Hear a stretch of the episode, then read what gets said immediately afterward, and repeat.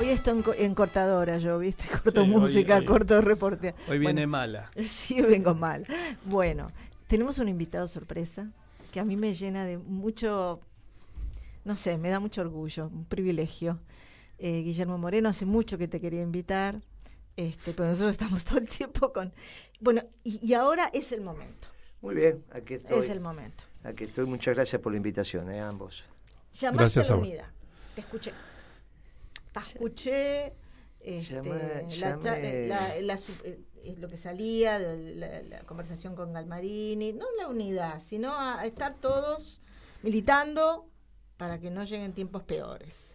Ponele. Sí, todos. Todos, todos. Eso significa que hay que peronizar el Ministerio de Economía. Porque si vos ganás la elección, tenés derecho a seguir como se te plazca. Si vos la perdiste como lo perdiste y al otro día subís la tasa de interés y devaluás, es obvio que cuando me encontré con Galvarini, que es el viernes de esa semana, le dije, mira, hoy tienen mucho menos votos que el domingo, me dijo desde ya. Por lo tanto, hay que revertir esa situación. Por eso sí, sí, todos tienen que trabajar para el triunfo, empezando por el gobierno. Si devaluaste y subiste la tasa de interés, mira, cada vez que acá había un golpe de Estado, había tres medidas que tomaban las dictaduras. Devaluar, subir la tasa de interés y congelar los salarios. En este caso faltó solo congelar los salarios. Entonces generaron un desastre en la economía como pocas veces se vio. Entonces, si peronizamos el Ministerio de Economía y sobre todo el equipo, sacarlo a masa ese tema porque trabaja de ministro, pero no es un economista, no. Recién estaba escuchando las declaraciones de él sobre el gas. de eso que quiero hablar Claro, no, no, no, no. Bueno, sacarlo a masa de esto es el candidato. Eh, hay que unificar al peronismo cosa que también convocó Infran con una voz muy potente el sábado. Eso es muy importante, es, un, es, un, guía de la causa, digamos, ¿no? Siempre lo fue, pero ahora especialmente, yo diría que es el único guía de la causa que quedó Infran, ¿no? No hay otro. Si hay alguno que piensa que hay otro, bueno, no sé, se comunicará de la misma manera que Milei se comunica con su perro muerto, porque nadie habla. Está bien, o sea que hay, no hay manera de que vos digas, no, porque hay una líder por ahí, como si no habla, es la primera vez que veo un líder que no habla, entonces déjense de joder, ¿está bien? Y hablemos las cosas como tienen que ser. Por lo tanto, eh, el guía de la causa es Infran, hizo un llamado, eh, hay que ver qué dicen los cordobeses, eh, los cordobeses me parece que están escuchando esto también, vamos a ver qué decisión toman. Se unifica el peronismo, Incluso se puede unificar con las dos fórmulas, ¿no? La de, la de Schiaretti y la de Massa. Dice, bueno, que los compañeros deciden a quién quieren votar, pero están todos debajo del mismo corral, o dentro del mismo corral, debajo del mismo paraguas. Debajo del mismo paraguas. Entonces, eh, y ahí peronizás el, el Ministerio de Economía. No puede seguir tomando las decisiones rubistas. Hay algo que le falla en la cabeza, incluso a muchos compañeros. Este es un muchacho que estuvo en Cambiemos. ¿Cómo va a tomar decisiones para la causa? ¿Cómo van a pensar que el viceministro de Economía, que es el que supone que le da armadura a la política económica y hace un año y medio estaba con Cambiemos, va a trabajar para la causa? Por eso devaluó y tomó la tasa de interés. Todo lo demás son palabras. Recién escuchaba en otra radio, venía para acá, no, porque Massa garantiza el desendeudamiento, garantiza no sé qué, garantiza de acá. Muchachos, hay algo que hay, hay un momento que, que, que las declaraciones tienen que ser razonables. Entonces. Se tiene, para mí hay un momento que se tiene que acompañar de hechos y hechos coherentes con las declaraciones que emitís, ¿no? Eh, una, cosa así. una cosa así. Entonces, ¿cuál sería la primera señal? Tenés que bajar el precio de la comida, te queda una semana para eso. Si no bajas el precio de la comida, el asado a 3.500 pesos te invalida cualquier voto. No no hay ninguna posibilidad. Hoy mi ley debe estar orillando ganar en primera vuelta y Massa perdió voto. Después que las encuestas digan lo que quieran, pero vos lo ves en la calle. Mm. Con este precio de la comida, a 100 pesos un huevo, no, no está a 180, 90, bueno, es lo mismo. 3.500 el asado, eh, el precio que tenés con el pollo, el precio que tenés con el pan, el precio que tenés con los lácteos. Eh, vos podés poner un cartelito que diga, no, no voy a comprar la Serenísima porque está muy caro. No comprar la Serenísima y desabastecimiento. Boliche, que no compre la Serenísima, esa tontería que sacaron de un cartel de un supermercado. no voy a comprar más la Serenísima porque aumentó mucho. Eso es una estupidez. La Serenísima puede producir, transformar 4 millones de litros líquido de leche por día. la que, segunda que lo puede hacer es Sanco. La tercera es por exportar. Te agarra la leche líquida y te la pone en polvo. Saputo, Nestlé, lo que fuera. Y después las demás, pero estás lejísimo de la Serenísima. Si no compran la Serenísima, los boliches, no tener lácteos en el mercado. A la Serenísima le importa un bledo que no lo compre. ¿Sabe por qué? Porque la transforma en polvo, la puesta en caramelo y exporta los caramelos. No tienen idea lo que dice. No saben, no saben. Bueno, con la ignorancia no hay ninguna revolución. ¿Está bien? Bueno, de eso te quería preguntar, no de la ignorancia. Te quería preguntar, porque considero que vos has tenido una gestión en el gobierno de Néstor y de Cristina muy fuerte como secretario de Comercio. Eh, yo escuché las últimas declaraciones de Massa cuando le hablaba supuestamente a los empresarios de que cómo querían, ellos no iban a ganar si el país se iba a pique. Eh, ¿Cómo se hace con los empresarios que no quieren ser controlados en sus precios? Ni el 5, ni el 6, ni el 7, no, ni siquiera es controlados, que no tienen, que su visión es especulativa, no le importa que suba el dólar, no le importa que suba la leche, el huevo, el asado. Tenemos, en eso hay que, no, pero es que no, no, no es así. A ver, contanos. Por eso no es así. Hay un mundo de la especulación y la renta. Sí, lo hay. Muy bien. En términos teóricos, eso es la escuela austríaca. Sí. Bien, eso es el neoliberalismo de Milley y es la socialdemocracia de Guzmán. Este gobierno fue especulativo rentístico, no fue de producción. Sí, es Muy bien. El, gobierno, el gobierno de producción y trabajo fue el peronista, sí. que, vos mencionaste. Pero eso se terminó con la devaluación de Kisilov.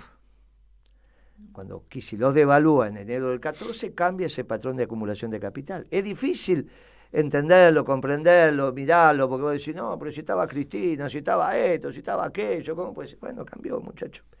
Ahí cambió el ciclo. La realidad del ciclo económico argentino es que este ciclo de porquería empezó con la devaluación de Kicillof y termina ahora con Massa. En el medio estuvo Macri con sus características, pero si vos analizás la economía, lo que hizo Macri fue endeudarse con capital extranjero, primero a través de los privados, después a través de los multilaterales, y lo que hace Guzmán es endeudarse con bonos en el, con el ahorro argentino. Está bien, el ahorro argentino es para financiar al Estado. Bueno, por lo tanto el sector privado se va haciendo pedazo. No hay lugar para la producción cuando vos haces eso, hay lugar para la especulación. ¿Pero quién lo hizo? Guzmán. Lo hizo Macri, lo hizo Kicillof. ¿no? Eh, punto. Todo lo demás son fantasías. Entonces, no le eché la culpa a los empresarios. Porque si vos pones la tasa de interés, que es menos rentable que vender leche, te van a vender leche. Ahora, si vos ganás más plata prestándole plata al Estado para financiar su, su déficit, ¿por qué vas a financiar? ¿Por qué vas a hacer leche? Entonces, no le eché la culpa. Obviamente que hay un sesgo. La muchachada en ese sesgo juega. Pero vos lo que tenés que hacer es generar un modelo que no atienda eso, que fue la década ganada. En la década ganada, a mí vino Repsol, lo conté varias veces, vino Repsol porque era el padrino de Telefónica, yo era secretario... a mí me encanta, volver a contar. Yo, era secretario de comunicación y teníamos un entredicho con Telefónica, no con Telecom porque Telecom estaba en default, fue el default más grande en la historia de la Argentina, de una empresa privada, 3.200 millones de dólares era el default de Telecom, 3.200 millones de dólares. O sea, esa es la empresa que tenía la mitad de la telefonía en la Argentina, yo era secretario de comunicación y tenía que lidiar con eso. Te imaginas que si esa empresa quebraba se armaba un lío bárbaro. Entonces teníamos que tratar de reflotar esa situación, a nadie se lo podía hacer en Noventel, aparte no tenía ninguna gracia en ese momento, no tenía ya las comunicaciones fijas, no eran estratégicas, bueno, todo lo que vos quieras. Había que salvar esa empresa. Entonces esa empresa, vos le decías A, era A, porque tenía, estaba en default. Telefónica no, era la que mandaba. Los españoles. claro, entonces eh, bueno, teníamos algunos entredichos, los primeros 60 días de gobierno, 45, entonces viene con su padrino, que es Repsol. Repsol era la empresa que ordenaba, se sentaba en la cabecera de las empresas españolas. Entonces viene con Repsol, los dos vienen. Y Repsol, en un ataque de furia, me dice, si usted sigue haciendo esto con Telefónica, el año que viene todos los dólares que Repsol tiene afuera los vamos a traer. ¿Vos me entendés lo que te digo? O sea, ahora dice que los que se llevan dólares son apátridas, traidores, vender. No, lo dice, hasta Cristina dice tremenda tontería. Mm. Ahora resulta que en el 2003 Repsol me amenazaba a mí trayendo los dólares, porque a nosotros no nos importaba que los tuviera afuera. Al contrario, Era mejor para la economía que estuvieran afuera. Si lo que dice Cristina es verdad, su marido, Kirchner, fue un traidor a la patria si sacó 635 millones de dólares de la Argentina y salvó la hacienda de Santa Cruz. Pero ¿qué les pasa a los muchachos? No conocen la historia. Pero ¿sabes qué pasa? hace poco vino un, médico a, sumarse, un pibe, 39, 40 años, a sumarse al equipo nuestro, bueno, un militante que me cayó muy bien de la salud Loma de Zamora. Y bueno, desarrolla su tesis, me parece interesante, le digo, sumate a la mesa de salud, bienvenido, te afiliamos, todas las pavadas que se arman. Cuando se iba, me dice, Moreno, ¿le puedo hacer la última pregunta? Sí, pibe, ¿qué pasa? Si quiere me la contesta, si no quiere no me la contesta. Dale, nene, le digo, ¿qué me vas a preguntar? ¿Mi vida privada? ¿Qué le pregunta? Y me dice, ¿cómo fue el momento donde Kirchner le da la orden de hacer un satélite? Y yo le digo, ¿cómo, pibe? No entiendo tu pregunta. No, bueno, si no me la quiere contestar, me repite esa tontería. Digo, pibe, no entiendo la pregunta. Hacémela de vuelta.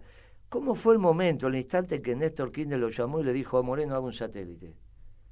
¿Y quién te contó esa estupidez de que eso pasó así? Bueno, dice lo que se dice en la cámpora, todas reuniones, pero nadie cuenta los detalles. Ahora que estoy en el momento de los detalles, quiero saber los detalles.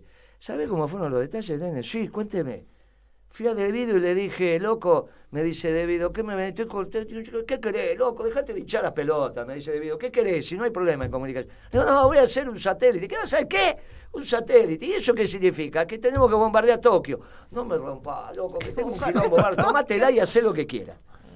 Ahora, se le contaron la historia de que un día Kindle, ya como el secretario de comunicación, le dijo de hacer un satélite, ni debido tenía tiempo de escuchar. Porque estábamos en un quilombo, en un quilombo tan grande. Ahora, ¿qué, ¿por qué les mienten a los pibes? ¿Y por qué les mienten al resto? Y reconstruyen una historia que es mentira. ¿Sabe por qué lo hacen? Porque la verdad no deviene de la realidad, sino de lo que vos te construís. ¿Viste? Como el subjetivismo este ridículo de que vos te podés autopercibir exitoso y poder reconstruir la historia de que Kirchner un día llamó al secretario de comunicación y le dijo que un satélite. Pero no hablan con nadie, porque si hablaran con INVAP, y finalmente era el marido de, Pimpi, ¿viste? Pimpi que Colombo que viene ahora, sí. su marido, ella es viuda, era el gerente general de INVAP. Con él discutíamos la construcción del satélite y hubo que convencerlo porque INVAP no quería hacer el satélite. Esa es la verdad histórica también. Hubo que convencer a INVAP de hacer un satélite, porque por A, B, C, D no quería. Y el que ayudó fue el marido de Pipi, fue el primero que entendió. Que tenía un sesgo nacionalista, entendió, dijo, bueno, pero esto que está diciendo el secretario puede ser. ¿Cuál va a ser el riesgo sistémico de esto? No hay, nos hacemos cargo de la secretaría. Bueno, entonces, loco, son ustedes los que pueden soldar las piezas. ¿Qué quiere que me ponga a soldar las piezas yo? Son ustedes los que tienen. Y ahí hicimos el satélite. Ahora, si vos te mienten diciendo que en realidad Kinder vino con la idea de satélite de Santa Cruz, se hace una idea del gobierno que no fue. Y entonces después terminan en este mamarracho asqueroso de un gobierno que está haciendo que un muchachito, el domingo este que pasó, no, el anterior, en su discurso triunfal, dijo que viene a revolucionar la Argentina. que, y viene a revolucionar la Argentina. ¿eh? Lo que pasa es que en este caso la revolución no es la revolución que nosotros pensamos, la inconclusa peronista. Es la revolución donde te dice que si vos pensás en la justicia social, estás inspirado por el maligno. Sí, también dice, que todo lo podés hacer por tu cuenta, por la, meritocracia. que entonces el que le conteste, Infran, que nadie se realiza en una sociedad que no se realiza. El ABC de la doctrina peronista. Entonces lo que tenés que empezar a peronizar es el gobierno. Entonces, ¿por dónde empezás para peronizar el gobierno? En el Ministerio de Economía. ¿Cómo? Bajando los precios. Y si no bajar es decir, que bajar los precios está antes que el supuesto bono que se le va a dar a los formales. No, no, no, yo te pregunto. Los bonos, los bonos dalo, eso es tontería. Con los bonos, que vos regales plata, que si esto no se resuelve con plata, esto se resuelve bajando los precios. Está, bien. está claro, todo lo demás está mal técnicamente. Lo que pasa es que la plata también está mal porque hay un sector informal que no recibe ese bono y que se queda mirando es el 50% cuando el bono de la sociedad. Sí. alcanza no, eso lo podía llevar con un IFE como hiciste con la Ah, sí, pero acá no se habla de IFE. es que está mal. Vos tenés que bajar los precios. No es que vos tenés que darle plata, vos tenés que bajar los precios porque encima con esta suma fija, lo que fuera, va a haber un montón de talleres, que hoy hay recesión en la economía. Es cierto. No se ve, que no lo va a poder pagar. Tiene un lío bárbaro, vos lo que tenés que hacer es bajar los precios. Lo que pasa es que tenés la Secretaría de Energía que dice que hay que subir la tarifa. sí, por favor, bueno, entonces, ¿qué querés que te diga? Entonces el tema es que hay que peronizar economía. ¿Y cómo se remonta esto en dos meses? Si no baja. Si vos bajás, a ver, los precios. ¿Y qué más? ¿Qué otra medida? bueno, los precios de los alimentos es fundamental. Le cambias el aire. Si la gente vuelve a comer asado porque lo tenés en un precio horrible, pero a 2.200, 2.400, que era el precio que tenías el viernes cuando perdiste la selección del domingo, la gente ya ve que sale un tiro para el lado de la justicia. ¿Está bien? Entonces cambias el espíritu. Decís, bueno te sigue lloviendo, pero allá ves el, sol en el horizonte, el sol del escudo peronista. Y un discurso peronista, de economista peronista, la cosa cambia, no esta estupidez que escuchás. Pero no, pero es una estupidez lo que escuchás todo el tiempo. Nadie le habla de economía a la gente porque no son, son socialdemócratas, querido. Este es el problema, son la escuela austríaca, son del vector especulativo rentístico, no del vector de producción y trabajo. Vos le tenés que hablar que vas a reindustrializar la Argentina, y para reindustrializar tenés que tener energía barata. ¿Cómo vas a reindustrializar con la energía cara? ¿Por qué cabeza cabe? Ahora todos piensan como Galucho acá. Porque Galucho, a su vez es amigo de la gente de BlackRock. Y BlackRock no sé qué historia tiene, que los bonos, que esto, que aquello. Y Cristina parece que la economía ahora la entendió en algún momento de BlackRock. Y vuelve Galucho porque es amigo de BlackRock. Pues déjense de joder con esa economía. No tiene nada que ver con la década ganada. Mira, la primera vez que me enojé con Vudú fue una vez que Cristina, que Cristina va a un discurso y empieza a hablar del riesgo país. le digo, ¿qué hace? Después, después fui al debate, ¿qué hace hablando del riesgo país? Y me dice, no, porque el ministro de Economía dijo que bajó, pero déjese joder, que va a hablar del riesgo país. El riesgo país en la Argentina es otro modelo. ¿Qué le pasa? Al primero que volvió a hablar del riesgo país, que yo, porque bajó el riesgo país, fue Vudú. Le digo, Vudú, ¿qué estás haciendo? Bueno, loco, qué sé yo, vos sabés cómo es la vida, a veces hablo de esto. Bueno, ahora se lo habló con Cristina, Cristina se le ocurrió hacer un discurso diciendo qué bien que está la Argentina, miren qué bajo que está el riesgo país. Loco, la Argentina está bien cuando genera trabajo, cuando vende, cuando compra, cuando le sobra dólares, cuando tenés superávit fiscal, cuando la gente llenaba el tanque y no tenía que sacar un crédito. Esa es la Argentina peronista. Sí, es bueno, pero ¿sabés qué pasa? Se desordenan, se les desordena la cabeza. No, la Argentina del trabajo, no la del bienestar. Eso dejárselo a los socialdemócratas. Los peronistas no hablamos de la del bienestar, hablamos de la felicidad. y hablamos del trabajo. Y te ganarás el paco del sudor de tu frente. El bienestar dejárselo a estos europeos que hablan de esa tontería. Nosotros somos de trabajo. Nosotros somos del pueblo feliz. Una Argentina grande con un pueblo feliz. ¿Qué bienestar? Bueno, escúchame una cosa, no se me enoje conmigo. No, ¿qué me voy a enojar? Pero las palabras, el problema es que no utilizan el léxico, vos tenés derecho a no utilizarlo. No, no, pero el léxico es el léxico del peronismo, es la felicidad. ¿Qué bienestar? Felicidad. Así dijo Perón y así decía Eva. Y decía Leonardo Fabio también. Ah, bueno, gran peronista, gran peronista, gran peronista. Bueno, no, que yo te quería hacer, ¿cómo se hace, siguiendo en ese discurso, ¿no? Con el tema de bajar los precios, ¿cómo se hace para yo no estoy de acuerdo con esto que voy a decir, para convencer, yo no estoy de acuerdo con convencer a nadie, para empezar. Pero ¿cómo se hace para... peronista de alma, ¿eh? No, yo soy uruguaya. Ya sé, pero es peronista de alma, por eso dije, ¿eh? Ya sé que es uruguaya, por eso te dije que vos no tenías por qué no hablar de bienestar. Sí. Pero para ser uruguaya, bastante peronista. Sí, sí, sí. Bastante peronista. Sí, sí, sí. Lo, a, veces, lo esconde un poco, pero. Sí, pero de alma, dije, ¿viste? ahora está, por ahora está bien encaminado. Es peronista, pero no lo sabe. En la segunda vida va a andar mejor. Ah, sí. Bueno, escúcheme una cosa. ¿Cómo haces con, con los que no quieren, por ejemplo? Porque yo te sigo y digo, qué razón que tiene en el sentido de que ahora se está negociando un 5% más de aumento. O sea, ¿en qué quedamos? ¿Se aumenta, no se aumenta? Sigue subiendo el asado. Si el tema es el asado, sigue subiendo 5% más. ¿Cómo agarrás? Porque vos tenés una anécdota, yo te escuché y me encantó. ¿Cómo agarrás en una mesa y pones a todos los implicados en esto y le decís, señores, no pueden subir más los eh, precios? no es difícil, es muy es sencillo, porque vos en la carne te vas a ocupar del cuarto delantero del animal. El cuarto trasero es lo que consumen los selectivos, los premios. Está bien, vos no te metés con el lomo, el pelleto, el cuadril, vos no te metés con eso. Vos te metés con el asado, te metés con la falda, la carne picada, te mete eh, con la aguja, te mete Pero te metes, te tenés que meter. Porque el cuarto delantero, entonces vos tenés que ordenar el cuarto delantero, estos precios son los que necesitamos para que la muchachada coma, y el resto rebúsquensela. Y arman, integran el animal y ahí va. Porque a algunos sectores sociales que el lomo esté de 6 mil pesos y 6.500 el kilo no le pasa nada. El problema es que esté el asado de 3.500. Entonces vos tenés que hacer lo que te... A veces venían algunos muchachos, yo tengo... No, pero yo también quiero comer lomo barato. Me comer lomo barato. No, anda a Uruguay a comer lomo. Dejate de joder, claro. ¿Qué me venía a mí que quería comer lomo barato?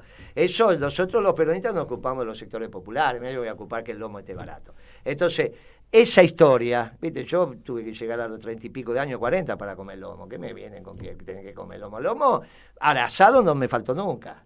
Carne picada no me faltó nunca, ¿viste? Cuando no había plata era el pastel de papa, que entre otras cosas era el plato del general. ¿Viste? Entonces, vos lo dibujás mal, lo dibujás menos, no te voy a explicar a vos, le mezclás carne picada con arroz, qué sé yo, y haces un... Y porque no, ya no tenés plata, entonces con medio kilo de carne come, qué sé yo, los cuatro, los cinco, porque la dibujás.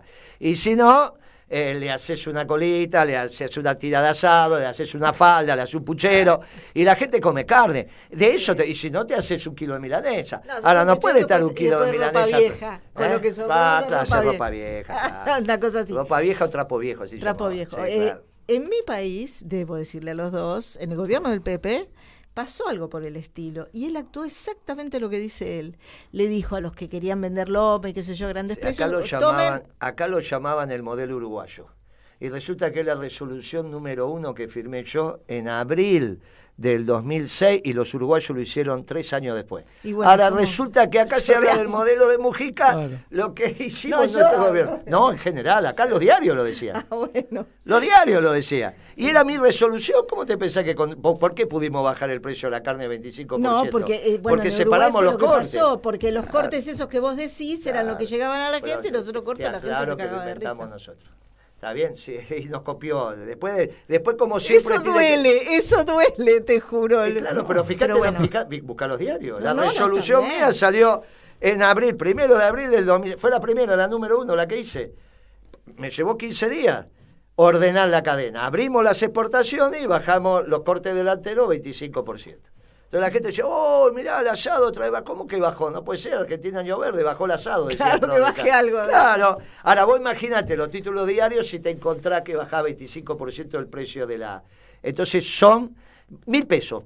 25% eh, de 4.000, 3.500, mil pesos. Entonces vos, claro, no es lo mismo. Ya tenés el asado de novillo de determinada a, determinado precio y el de, el de vaca lo llevas a 2.000 pesos. Y ya ahí la cosa es distinta un asado a dos mil pesos sigue siendo carísimo. Pero de repente vos decís, oh, y si estos locos tienen razón, y te dan un changüí. Y el ministro, en vez de hablar, eh, empieza a hablar de la industria nacional. Y empezás a hablar de todo lo que tenés que hablar. Y peronizás el Ministerio de Economía y después, por osmosis, empezás a ver. Y, y la vocera presidencial deja de hablar pavada, ¿viste? Y si no, que se quede ahí, pero ya no le importa nada a nadie. Y empieza y empieza y de repente hasta cantar la marcha. Y vos cantás la marcha y armas un lío bárbaro y la gente se emociona. Épica. Ahora, ¿el, ministro acepta peronizar? No, no lo sé. Yo hablé con la esposa. La esposa me dijo que tenía razón. Si el ministro que va a decir, no lo sé. Lo vamos a ver en la acción. Porque aparte diga lo que no diga, no importa. Tienen que bajar los precios. O sea que, y tiene una semana para esto. O sea que si el viernes, una semana, es cierto, una si el viernes que viene no bajaron los precios, la elección está terminada. Así nomás. Y vos no podés votar a alguien que se come el salario real. Porque esto es así, eso es un problema muy grave que tenemos. Lo mismo que le pasa a los radicales que no saben a quién votar. Si no bajás la comida, no vas a saber quién votar. Pues toda esta es estupidez, ¿no? Porque el proyecto popular, porque la derecha, como si más fuera de izquierda. Por eso, y, con esto terminamos. Mi ley, al igual que Lenin, está haciendo una revolución. Lenin quiso que un pueblo profundamente religioso como el ruso pasara a ser ateo. Entonces el pueblo rezaba en la casa, ya no podía rezar en los templos, porque los destruyeron, porque hicieron esto. Pero hizo una revolución y armó el ejército rojo, pero al ejército rojo se le opuso el ejército blanco.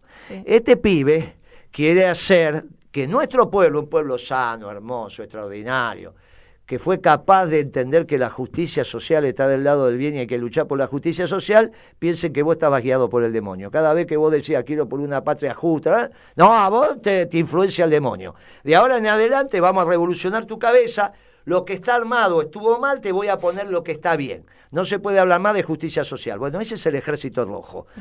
Ese de mi ley es el ejército rojo. Vamos a armar el ejército blanco.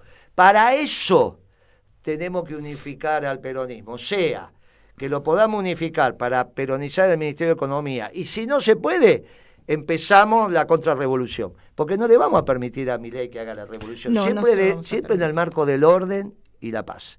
A cada revolución se lo pone la contrarrevolución.